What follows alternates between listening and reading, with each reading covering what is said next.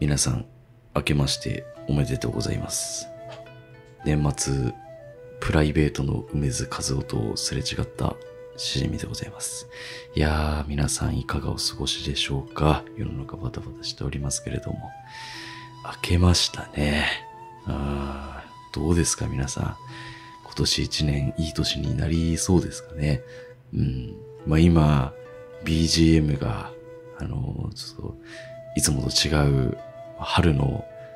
春のなんちゃらみたいなね、曲が流れてると思うんですけど、パラパラパラパラと。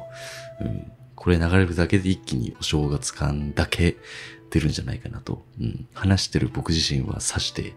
変わらないんですけれどもね。うん。まあ、今年も頑張っていこうと思うので、よろしくお願いいたします。で、まあ、去年のクリスマス、うん、とは言っても一週間ぐらい前ですけど、に、まあ、年内2021年中にもう一回ぐらいやりたいなっていうお話をしてたんですけど、まあ、見事に忘れまして、忘れてたというかね、もう正月モードに入ってしまっていて、うん、収録できなかったので、まあ、お話しするネタは割とある状態なので、まあ今回は2022年新春スペシャルということで、えーまあ、少し拡大版でお届けできればなというふうに思います。うん、で、まあ年末年始って結構いろいろイベントあるじゃないですか。まあ、テレビも面白い番組が多かったりとか、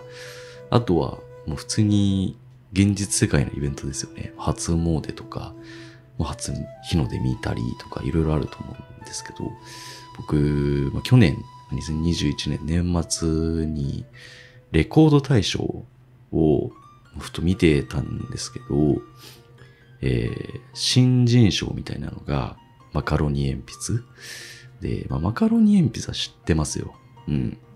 あの、ちょっとこう、僕と同い、なんか同世代の方なんですけど、なんかちょうど高校時代に聴いてた J-POP 感みたいなな、懐かしい感じがね、するような感じがして、あと奥田民生がすごい好きなんですよね、ボーカルの服部君はね、なんか奥田民生の曲に出てくる服部君をなんか模してるみたいなね、こと言ってたりとか、まあ、するぐらい、まあ、結構こう好きで聴いてたりとかしてて、ああ、納得納得みたいな。うんで、特別賞みたいなものもあったらしくて、それが夜遊びと。うん、まあ夜遊びはね、こう、ネットとか見てると、まあ、嫌でも目に入ってくるというか、うん、まあなんかこういう言い方になっちゃいましたけど、まあ普通に曲もね、聴いてればまあいい曲だなと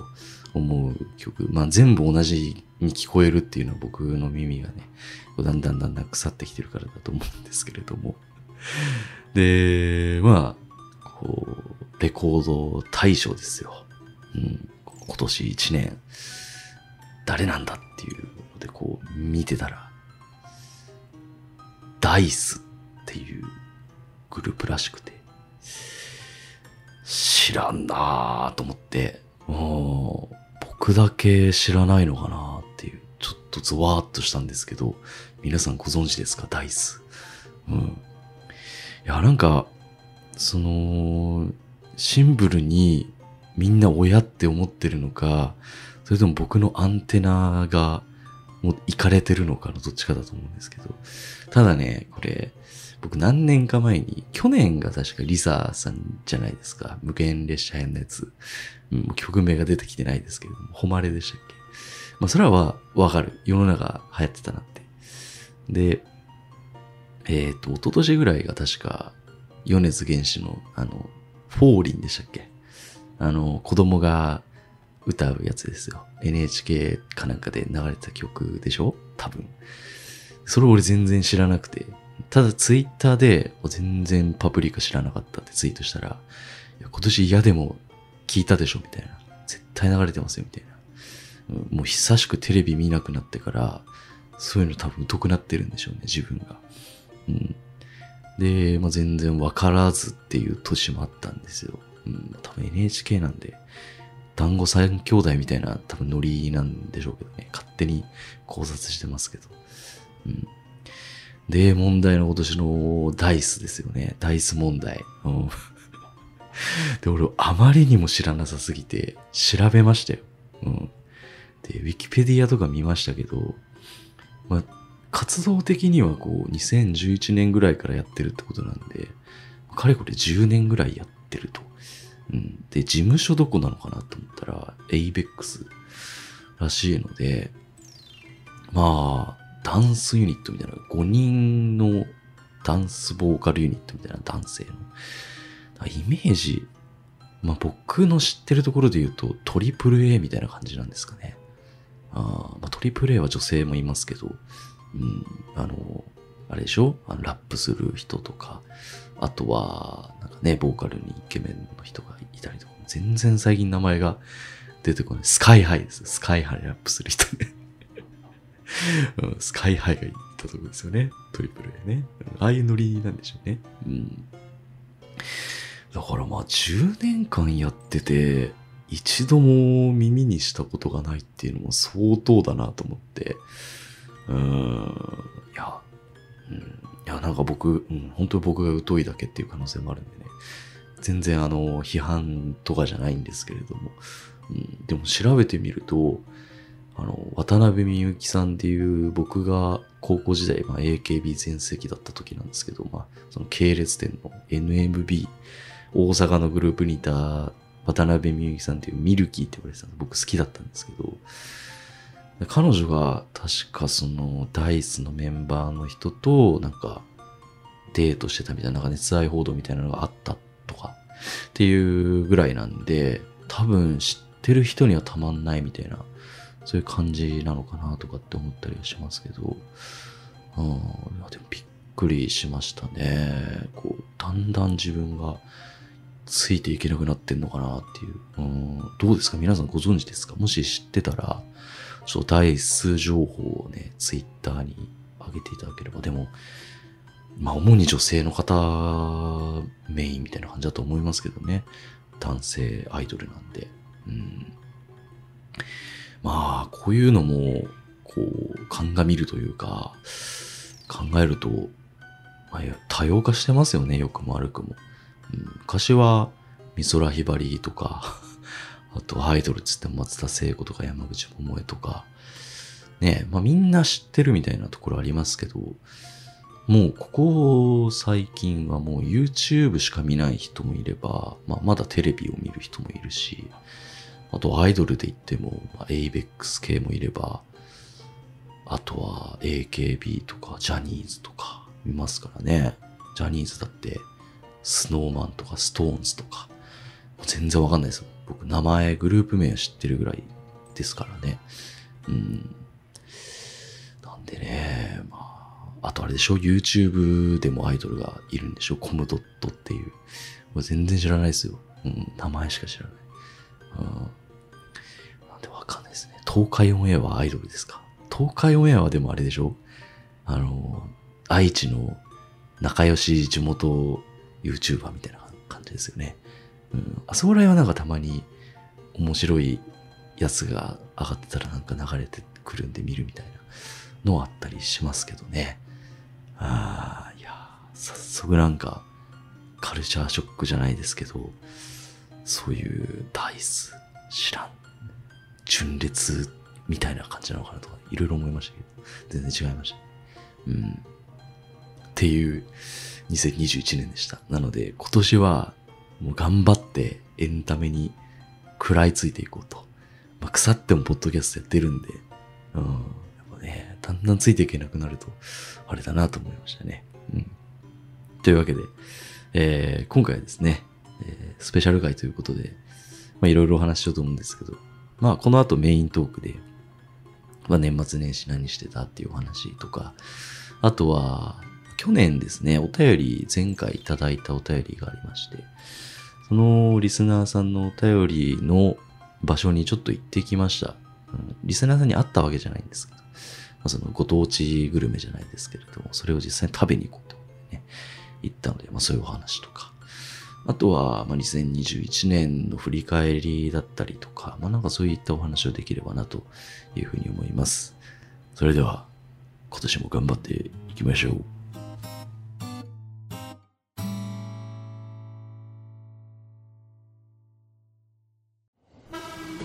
牛つゆはい牛つゆ新春スペシャルお送りしておりますまあ年末は台数問題とかいろいろありましてえー、はぁっていうねこととかいろいろあったんですけれども、まあ、年越しの瞬間はうん、まあ普通に今年は一人で過ごしてて、うん、我がしじみそうでね、迎えましたけれども、しんみりと。うん、で、まあ、明けて1日、元日に、毎年初詣に行くやつがいるんですよ。まあ、高校時代のチームメイト、同じ部活のチームメイトのやつなんですけど、まあ、牛通でも過去回に何度か登場してる子ですね。一緒にキャッチボールしたりとか、えー、してる子なんですけど、かれこれ10年近く初詣行ってて、一緒に で、なんか毎年恒例みたいな感じなんですよ。うん。で、去年はコロナで行けなかったんですけど、あの、まあ、今年は今のところ落ち着いてはきているので、じゃあ行こうかっていうことで、浅草の浅草寺に行ってきました。で、まあ例年に比べると人は少なめではありましたけど、まあでもなんだかんだ日本で一番参拝する人が多いっていうところだったので、うん、やっぱ多いですね。あの中店通りみたいな、あの、あのお店がいっぱい立ち並んでるメインロードみたいなところを、こう、じわじわじわじわと進んでいくわけですね。で、まあ参拝して、ほんで、おみくじ引いて、今日引いて、で、まあいいお正月だったね、みたいな。あの、あれなんですよね。浅草寺って今日が多いんですよね。うん。なんかそれを毎年いろんなところからこう聞くんですけど、なんで今日が多いのかっていうのもなんか聞くんだけど、毎回聞いて毎回忘れちゃうっていうね、あれなんですけど、まあ、見事に引きまして、なんかおみくじ売り場の横っちょの棒みたいなところに結びつけてきてやりましたけれどもね。うん、で、まあその後は、近くの上野とか秋葉原とか行って、まあガールズバーに行ったりとか、あとはちょっとお互い煽り合って、ちょっと高めの買い物をするみたいな、うん、腕時計買うみたいなくだりを、腕時計じゃないんですけど、うん、まあいろいろこう買わせるくだりやって、お互いに煽り合って、うん、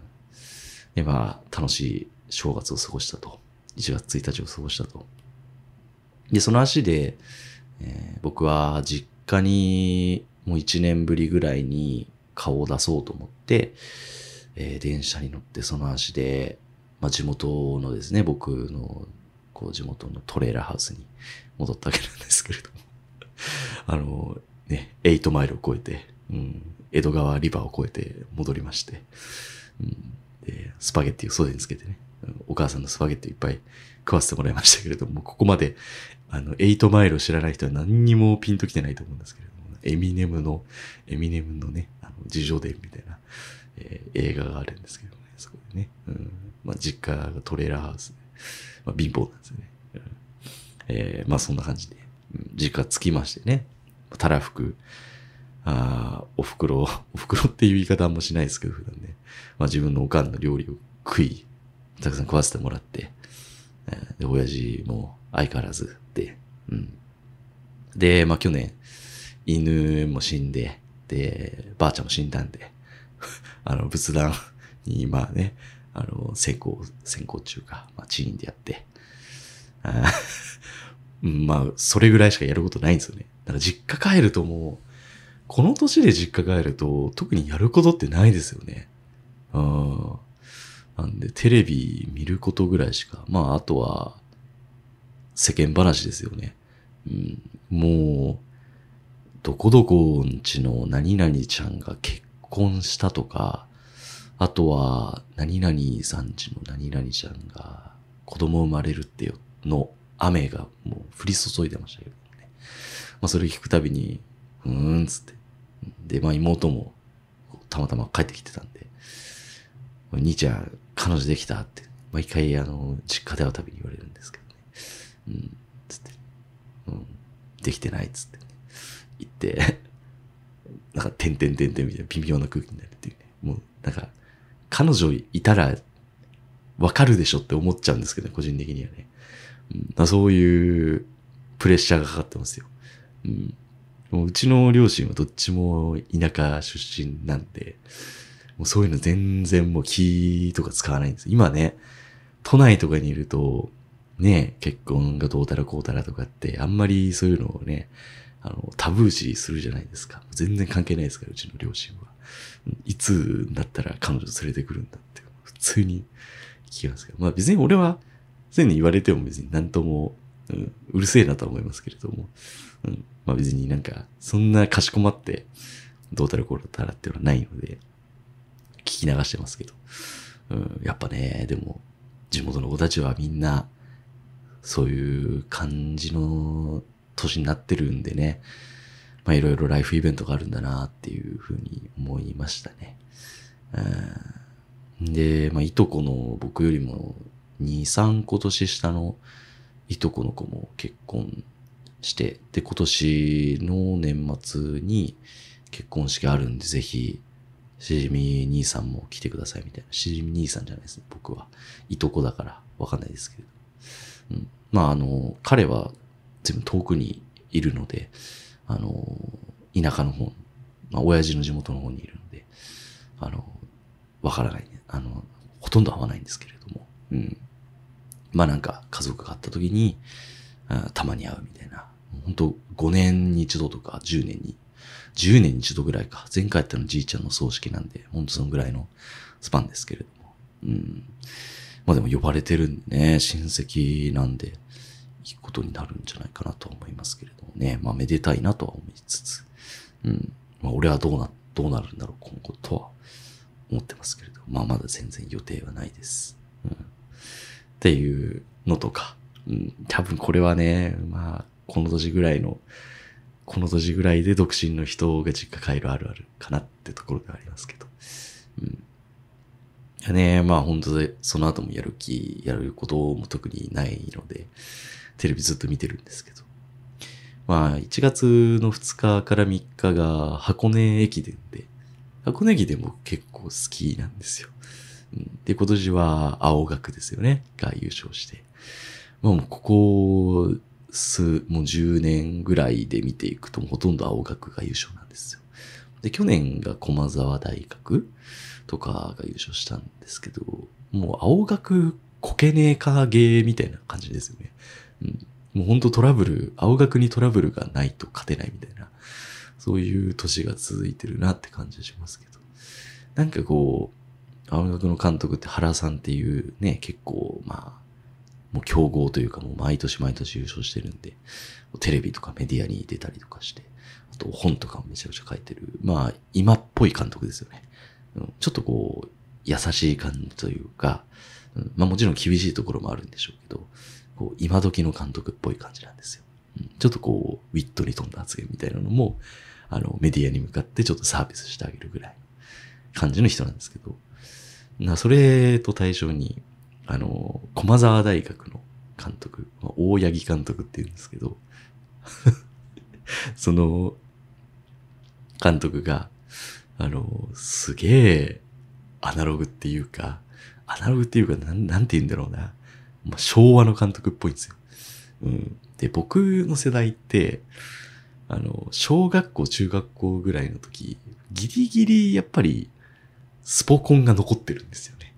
ああいう大八木監督みたいな人がいたんですよ。ちょっとこううるせえおっさんみたいな。うん、で気合だ気合だみたいな。うん。まあ、厳密に僕はあんまり大八木さんのことごめんなさいね、詳しく知らないので、あの、まあ、ちゃんと練習とかも、まあ、最新のやつとかももちろんやってると思いますよ。あの、強豪校ですからね。うん。なんですけど、なんかこう原さんと対比で、なんかこう、アナログタイプな雰囲気なんですよ。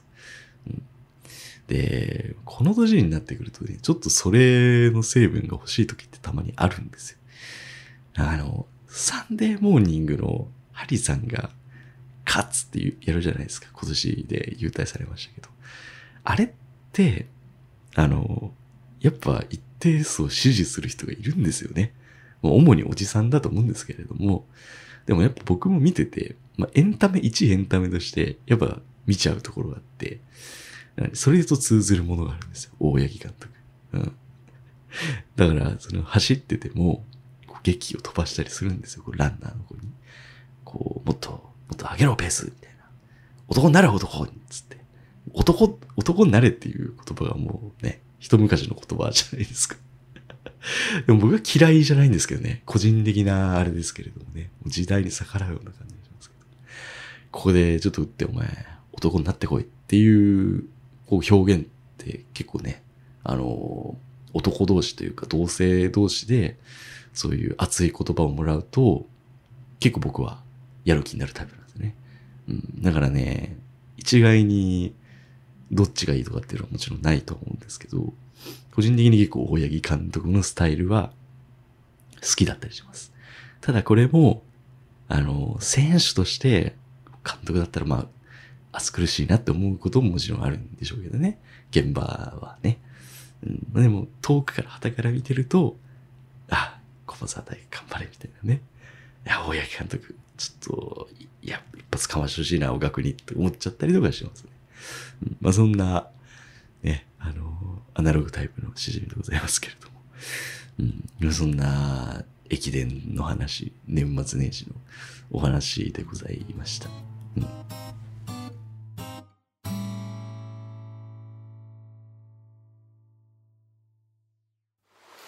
たが牛つゆリスナーさんだったんですね。私は聞いていません。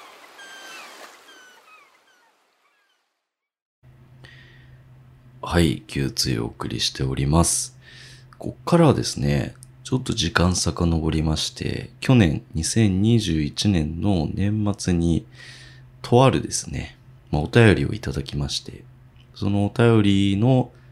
内容のあるグルメを実際に食べに行ってまいりました。で、ま、もう一回復習と言いますかね、あの、いただいたお便り読み返しますと、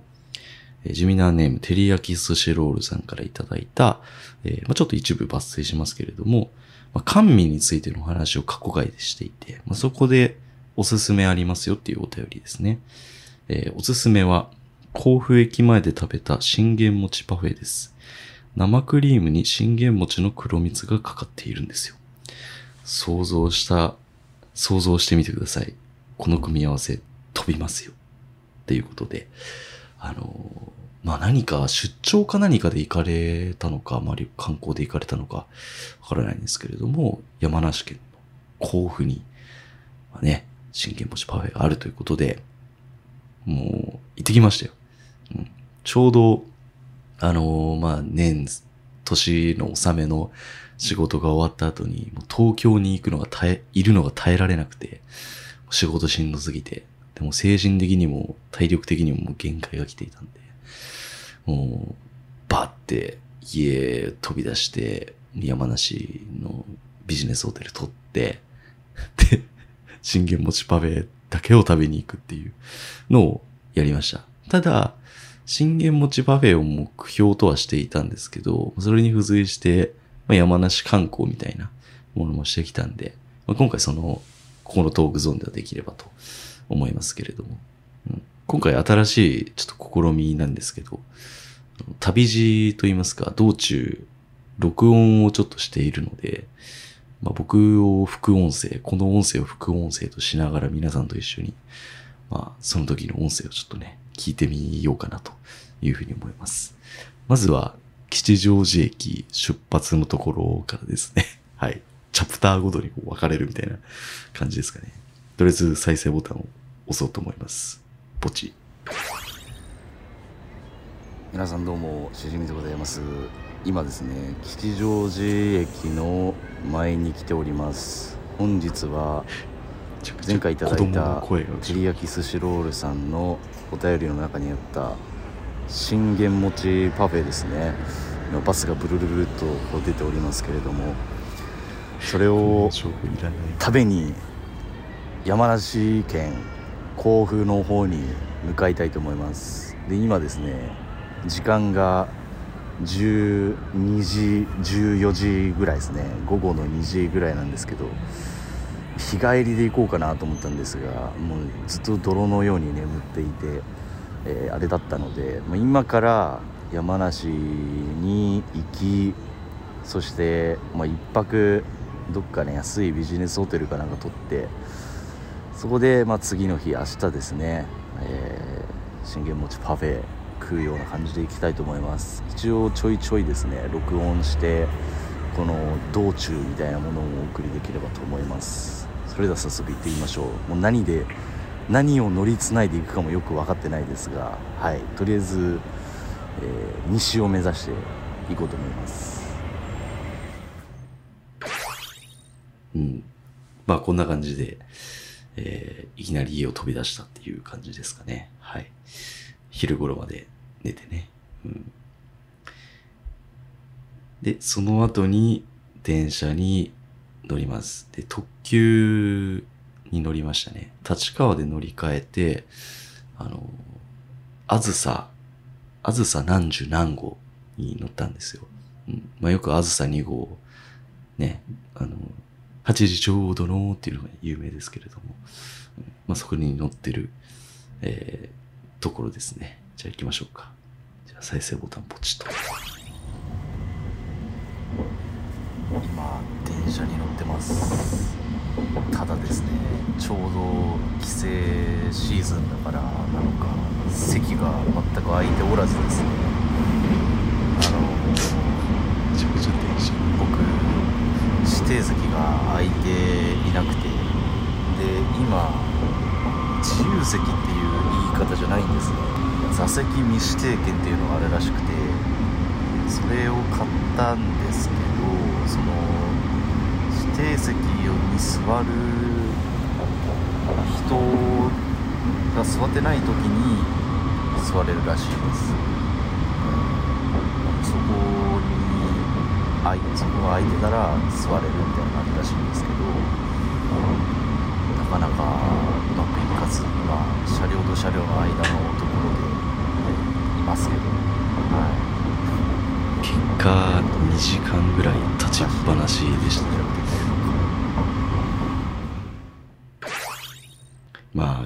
ちょうど帰省シーズンと丸かぶり、まあ、年末ですからね。うん。ってところで、うん、全く席が取れないっていうね、うん、感じでした。じゃあ、この後ですね、えー、甲府駅に到着します。じゃあ、再生ボタン、ポチ。ただいま山梨県は甲府に到着いたしましたんでホテルに向かう途中なんですけど最寄りのバス停がよく分からずですね。なんかバスセンターみたいなところが近くにあったんですけどそこに行っておじちゃんに聞いたらめちゃくちゃ親切に教えてくれてなんかバスの時刻表のプリントまでいただきました。ありがたいですね、えー、まあ、田舎に来るとこう優しい人がいるもので、えー、なんかいろいろ世間話をねしながらどっから来たんですかみたいな話もしながらやっておりましたけどこれで無事ホテルに行けそうです、はい、なんか山梨感すごいですね。バカでかい武田信玄の銅像みたいなのが立ってますね、うん、風林火山って感じです。キャブラリーが風林火山って感じですね。なんだよって感じです。あと駅前はビルとかが結構立ってるんですけどその隙間からもう山が見えると。四方八方山って感じですね。山岳ステージって感じですね、うん、というわけで ホテルにとりあえず行こうと思います。ちょっと日は暮れてますね。えー、まあこんな感じで山梨県甲府に無事到着しましたね。うん。で、まあ、本当足は棒状態みたいな、ずっと立ちっぱなしだったんで、あれだったんですけど、まあ、到着して、まあ、ちょっと元気になるみたいな感じでした。声がちょっと弾んでましたね。うん。で、その後に、あのまあ、信玄餅食べてもよかったんですけど、まあ、ビジネスホテル取って泊まる予定だったので、まあ、それなら2日目に信玄餅パフェメインですので、えー、取っておいて。で、まあ、その着いた日に関しては、なんかまた別のご当地グルメ食おうっていうことになったんですよね、自分の中で。うん。で、ほうとうで山梨の名物があるんですね、料理が。なので、それを食べに行く道中の映像でございますね。映像、音声でございます。いきます。ポチ。今、今さっきホテルに到着して、でかい荷物を置いて、で、まあ、近くでもないんですけど、まあ、せっかく山梨に来ておりますんで、今日の夜はほうとうでも食べようかなと思い立ちまして、まあ、歩いて ほうとうのお店に向かってますね、うん、ただあの今夜の山梨を歩いてるんですが基本的にもう車社会だなっていう感じがしますね。まあどこも田舎のね僕の地元というかあそことかもそうなんですけどでかいなんかね国道みてえな通りがあってもうそこの横にチェーン店のバカでかい駐車場があるような店が立ち並んでるって感じですね。でまあ店の中とか見てみても、まあ、年末っていうのもあると思いますけど結構混んでるんでもうほうとうの店がやってんのかな入れんのかなっていうのはちょっと不安なところではあるんですけどまあね僕は足で突りたいと思います。もう今めちゃくちゃ横を車が バンバカバンバカ通ってますけどでもこの道沿いを外れると本当に畑夜の畑のなんかあぜ道みたいなところになるんですけどこの時間日が沈むと全く道が見えないっていうね。だからもう俺も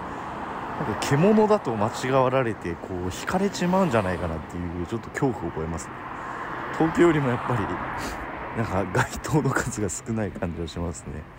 うんなんかそのでかい道沿いでもちょっとこう車が通らなくなると結構暗いんですよね、うん、なのでまあなんとか到着できる通話してるっぽい感じ。ちょっと行ってみようと思います。あでも楽しみですね。こう今日は結構寒いのでこの中でほうとうなんか食べたらいいんじゃないかなと思いますけれどもね。うん。はい。ということでね、あの、ほうとうを食べにたわけなんですけど、あの、もう山梨行って思ったのは、もうすべて至るところ、なんていうか、どこに行っても武田信玄公が付きまとうみたいな。うん。必ずあの信玄餅もそうですし、宝刀も元をたどれば武田信玄がなんか戦の陣中飯っていうんですか？そういうので採用されたみたいなね、ところとか、あの、居酒屋とかも大体風林火山みたいなね、うん、あの、宝刀のお店でも掛け軸に風林火山って書いてありましたけれども、まあ、何かと武田信玄推しというところでね、駅の横にも銅像がバカでかいのがバーンって立ってましたから、まあそういう街なんだなっていうふうに思いますね。うん。えー、この後は、ほうとううどんを食べ終わったホテルに帰ってきた時の音声かな。はい。じゃあ行きますね。ポチ。えー、ほうとうを食べ終えまして、えー、また夜な夜な一人歩いてホテルに戻ってきました。めちゃくちゃ美味しかったですね。うん、僕の行ったお店では一人一人鍋みたいな感じでこう出されるんですけどあの思ったよりも結構ボリュームがありましたね。僕も結構食べる方だと思うんですけど、ね、それでもおお結構食わしてもらいましたねみたいな感じなのでもしかしたらね女性の方とかだったら2人で一鍋ぐらいでもちょうどいいぐらいのサイズ感な気はしましたね。うん。まあお店によっても変わるんでしょうけれども。うんであの まあめちゃくちゃ美味しかったんですけど一つあのお店行ってなんかああって思ったのはなんかいろいろメニューが書いてあるんですけどメニュー表に。あの豚ほうとうとかあとはちょっと辛めの辛いほうとう鍋とかあとはちゃんこ風とかいろんなのがあるんですけどあの僕ほうとうといえばかぼちゃが入っているイメージが勝手にあってでかぼちゃのほうとうっていうのもあったんですよ。なのであの迷わずかぼちゃのほうとうを選んだんですよ。ですけどなんか他の鍋にはかぼちゃが入っているような感じがしなかったです。あのメニューの写真みたいなので。あ、じゃあかぼちゃだなと思って選んだんですけど、頼んだ直後あたりにメニュー表の下にこう文字であの宝刀の中にはあの全ての商品全ての宝刀の中にかぼちゃは入っていますっていうふうに書かれていてあ全部入ってるんだと思ってあそれなら豚の宝刀とかでもよかったかなみたいな。だから僕の選んだやつはその宝刀えっと僕の選んだやつはかぼちゃマシマシなわけですよ。かぼちゃの宝刀 なんであね、もう僕まあかぼちゃ嫌いじゃないしむしろ好きな方ではあるんですけど大量のかぼちゃが入って、ね、あのほうとう食べてまいりましたね、うん、豚はどんな感じお目が悪いんだろう お目がちゃんとメニュー表見ろよって、うん、まあまあまあまあでも予想はできる味ですから、うん、まあまあ全然満足。必死に自分にこう言い聞かせてますね、いやでも美味しかったですね。お味噌に入った鍋っていう感じだったんですけど、まあ、ほうとうも程よい歯ごたえといいますかね。美味しかったですね、うん、初めてちゃんと食ったんじゃないかなと思うんですけど、うん、美味しかったです、うん、明日はいよいよお便りいただいた信玄餅パフェ。あとはなんか鶏のもつ煮っていうのも B 級グルメであの甲府辺りで食べれる有名なものがあるみたいなのでそちらもちょっとね食べたいなというふうに思っております、うん、花より団子ということでね、えー、ありがとうございました、まあ、明日の朝食バイキングに備えて今日は寝ようと思います。おやすみなさいませ。はい、えー、実はですねあの外の音声はここまでとなります。うん。あの、メインの信玄餅パフェの音声取れやって、僕も今思ってるんですけど、なんか、なんかいろいろめんどくさくなっちゃったのか何なのかわかんないんですけれども。ここから僕のこちらの音声でね、お届けしようと思いますけど、まあ、この後、あの、まあ、二日目の朝を迎えることになるんですけど、まあ、なんといっても、朝食バイキングですよね。あれめちゃくちゃいいですよね。結構最近、ポッドキャスト界隈でも、あの、ホテルビュッフェみたいな、そのバイキングの話で盛り上がってるところは結構あった、あったりするんですけど、なんといってもあの、ボイルソーセージね、あとスクランブルエッグとか、あとはあの、パンね、コッペパンじゃなくてなんかあの、丸いパンね、あのコッペパンっていうんですかね、ちっちゃいパンあるじゃないですか、一口サイズの。ねあれとかもたまんないんですよね。納豆とか、味付け海苔とかね。うん、俺は、ホテルバイキングが好きで好きで、うん、そのために生きてると言っても過言ではないと言いますかね。この旅の中でもしかしたら一番楽しみに、一番ワクワクしてたかもしれないですね。うん。まあ、その、朝食バイキングも無事あの翌日ね、あの、2周しました、僕はね。おそらくこのホテルで、あのホテルで僕だけだったと思いますけれども。うん。で、まあ、食った後に、えー、信玄餅の方も食べに行きました。うん。で、まあ、信玄餅パフェのお店は、おそらくネットで調べたら、多分、駅の近くに一つあの、お店がそういうお店があるので、おそらくそこで、照り焼き寿司ロールさんを食べられたんじゃないかなっていうふうに思うんですけど、そこで無事食べまして、あの、非常に美味でございました。うん。まあ、本当ソフトクリームと、信玄餅の餅と、あとは、なんかあのね、黒糖の、かりんとうの柔らかいやつみたいな、なんか、名前忘れちゃいましたけど、どうせ信玄棒みたいな多分名前ですよ。そういう黒糖の染み込んだ、あの、パンみたいなやつが入ってるところの下に、あの、寒天だったりとか、あとはよくあるパフェのあの、コーンフレークみたいなやつが入ったようなやつですね。うん。で、まあ、黒蜜って僕すごい好きなんですよ。なのでめちゃくちゃ美味しかったですね。たまらんでした。ほんと飛びましたね。うん、本当セリアキスロールさんありがとうございました。うん、本当はそこでの音声とかも撮れればよかったんですけど、さすがにお店の中で撮るのはあれかなっていうことで、はい、こういう感じになりました。なんかね、食い終わった直後とかに撮ればよかったらいいなと思うんですけれどもね、もうなんか満足しちゃってましたね。うん。で、まあ、旅はここで終わりと思いきや、実は、まあ、その山梨観光ということをちょっとね、時間があったのでしまして、どこに行ったのかっていうと、あの、温泉ですね。うん。で、あの結構山梨の山奥にある温泉に来まして、場所がほったらかし温泉っていう場所なんですけど、あの、甲府駅からまた山梨市駅っていう駅があって、うんまあ、全部山梨市のはずなんですが、でも甲府市だから違うのか。まあ、山梨市の、えー、駅に行って、そこから、まあ、バスが通っていて、で、フルーツ園の近くにあるんですけれども、あのー、そこのフルーツ園に到着して、また山沿いをこう歩いていくと、あのー、本当に山の中に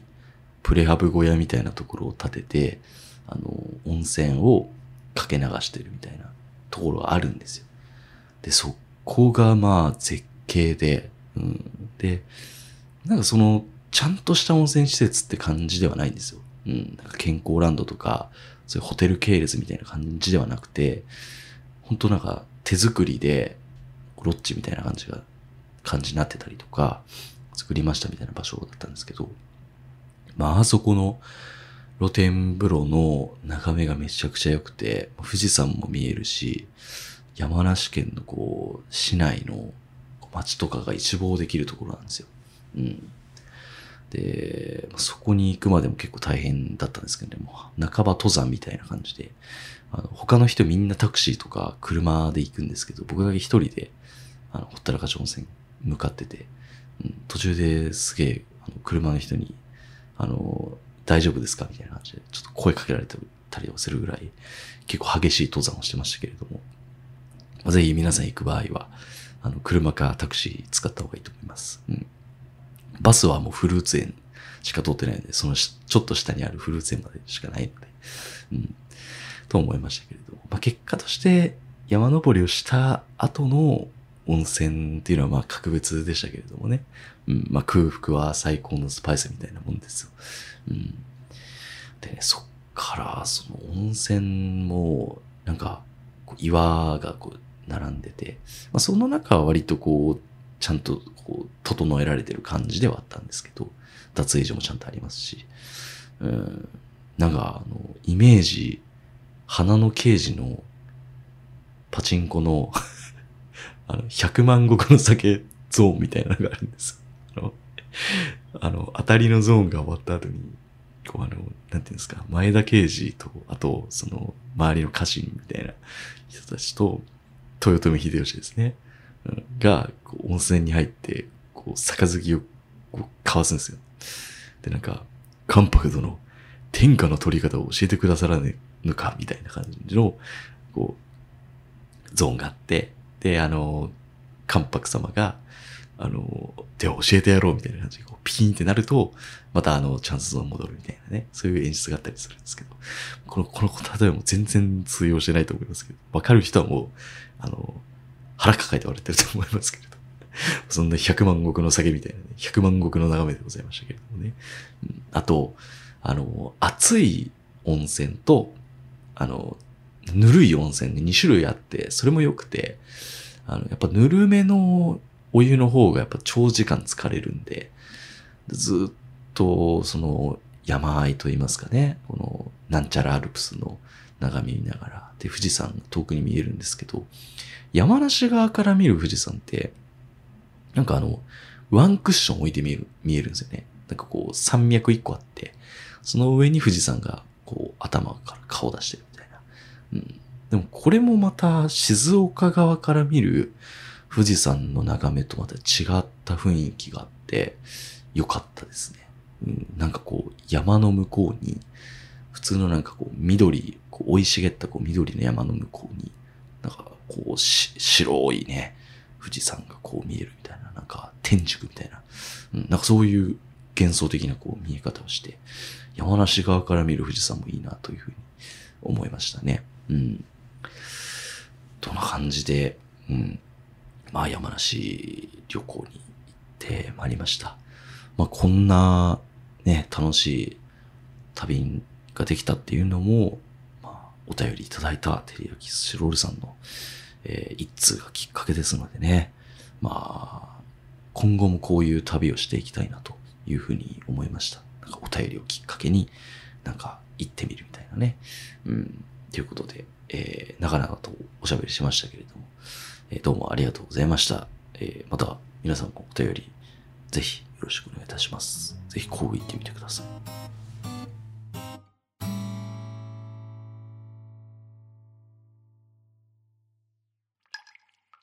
あれ？ここ、牛つゆって聞いたんだけどな。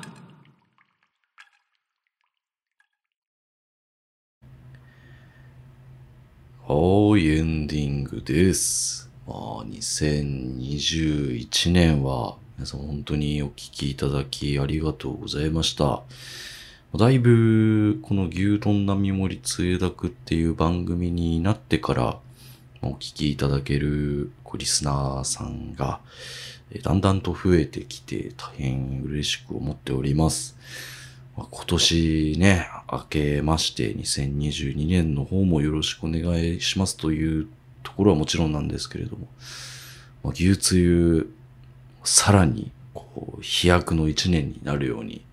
こっちもね、頑張って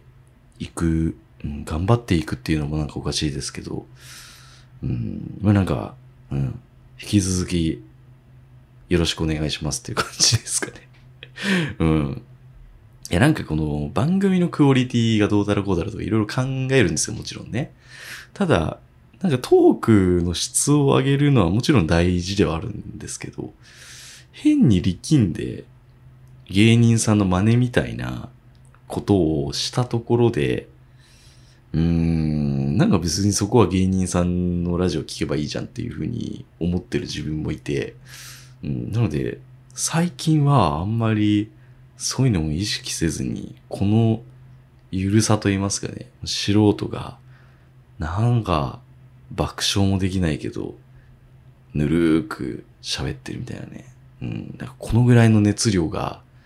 いいんじゃないかなっていう。うん、まあ先ほどもね、温泉でぬるま湯の方が長時間疲れるっていうね、話をしましたけれども、もうまさしくそういう感じで、うん、なんかこの熱量を保っていければと。うん、なんかトゲもトゲも、あれもないみたいなね。うん、全く言葉が今出てきませんでしたけれど。まあ、こんな調子で頑張っていこうと思います。はい。で、皆さんにちょっと業務連絡的な部分が一つあるんですけど、えー、全番組の6畳機ですね。こちらの音源を、うん、だいたい今年の4月とか、まあ数ヶ月したところで、しれっと全削除する予定ですので、あの、今のうちに、あの、まだ聞かれてない方は、あの、聞いてくださればというふうに思います。もう消すときはもう予告なしで消すので、うん、大体4月頃に消すっていうところだけは、えー、お伝えしていきますので、まあ、3月までに聞いていただければと思います。で、そちらを販売する予定とか、後々出す予定は今のところございませんので、お早めにと。うん、で、まあ、牛つゆの音源に関しては、まあ、こう、どこかでまた一区切りしてシーズン2みたいな。おそらく、あのー、また4月を一区切りにするかなっていうところでありますね。うん。あの、ポッドキャストアワードがあるんで、あのー、なんか年始で番組新しくしようとかって思ったりはしたんですけど、まあ、万が一ね、事故が起こった場合、うん、番組名変わったりとか、なんかいろいろ変わってたらあれかなっていうので、えー、まあ結果が出る3月、4月頃に一区切り、まあ牛通2021年度みたいな 感じにして、また新たに。番組はあんま変わんないかなわかんないですね。これもちょっと今後人気が出れば、このままなのかもしれないし、うん、出なければまた変えるのかもしれないし、まあ、常にトライアンドエラーかなとは思っているんですが、うん。まあ、大体、まあ、その4月が節目になるかなっていうところではございますね。なので、まあ、引き続き、引き続きこのペースでやっていこうかなというふうに思います。はい。